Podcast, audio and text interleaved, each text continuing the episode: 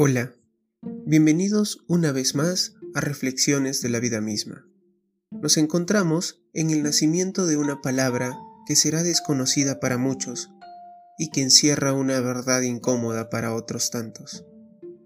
Adelante, Guido. Hace poco, en el país se celebró una boda sacada de un cuento de hadas. Se trataba del matrimonio del hijo del vicepresidente de la República con una modelo reconocida a nivel mundial. El escenario, el centro histórico de Quito, Ecuador, en una de las iglesias barrocas más bellas del planeta, con un altar recubierto de oro y adornada de centenares de hermosas rosas blancas. La postal estaba lista, pero para que la escena sea impecable se tenía que cumplir algo más. Esconder a los mendigos y personas sin hogar de los lugares aledaños al evento, y así se hizo. Es que la realidad ideal rechaza al entre comillas fracasado, al perdedor, al pobre, al que no le ha ido bien en la vida.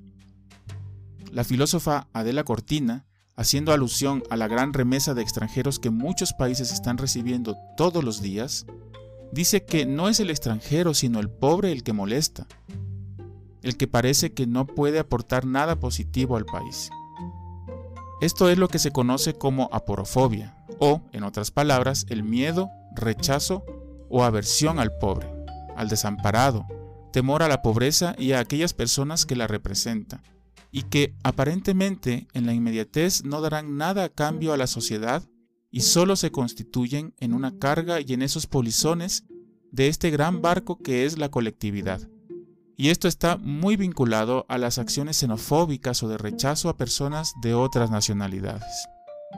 Redes sociales de moda como TikTok se permiten restringir la publicación de ciertos videos cuando en los fondos se encuentren paredes deterioradas, mal pintadas o condiciones que demuestren pobreza. Las responsabilidades para que esto cambie es diversa. Por un lado, los estados y los gobiernos deben respetar, garantizar, promover y difundir los derechos humanos fundamentales a todas las personas, con el propósito de que cada una pueda delinear concretar un proyecto de vida basado en la dignidad, la libertad y la igualdad. Pero también como ciudadanos tenemos la obligación de, por un lado, colocar granos de arena para cambiar la realidad de aquellos que no tienen nada, y también poder impulsar el bienestar de nuestra sociedad a pulso, con nuestro esfuerzo diario, con cada acto, con cada cortesía, con cada voluntad. Recuerda, dad y se os dará que nuestra vida derrame cada día bienestar a los demás. La pandemia ha calado en la economía de muchas personas, ha cambiado nuestra vida cotidiana y dependemos muchas veces de nosotros mismos para salir adelante.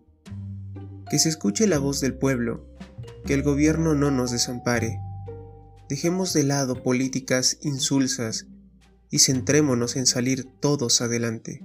La pobreza parece ser un tema de nunca acabar. Es el momento de cambiarlo. Gracias a todos por acompañarnos. Iniciamos el mes de noviembre con mucho entusiasmo. No dejen de escuchar nuestro podcast, que ahora también es suyo. Compartan estas reflexiones, suscríbanse. Pronto tendremos una página de Facebook, donde compartiremos con todos ustedes nuestras experiencias y vivencias pueden seguirnos en nuestras redes sociales. Feliz lunes primero de noviembre. Hasta la próxima.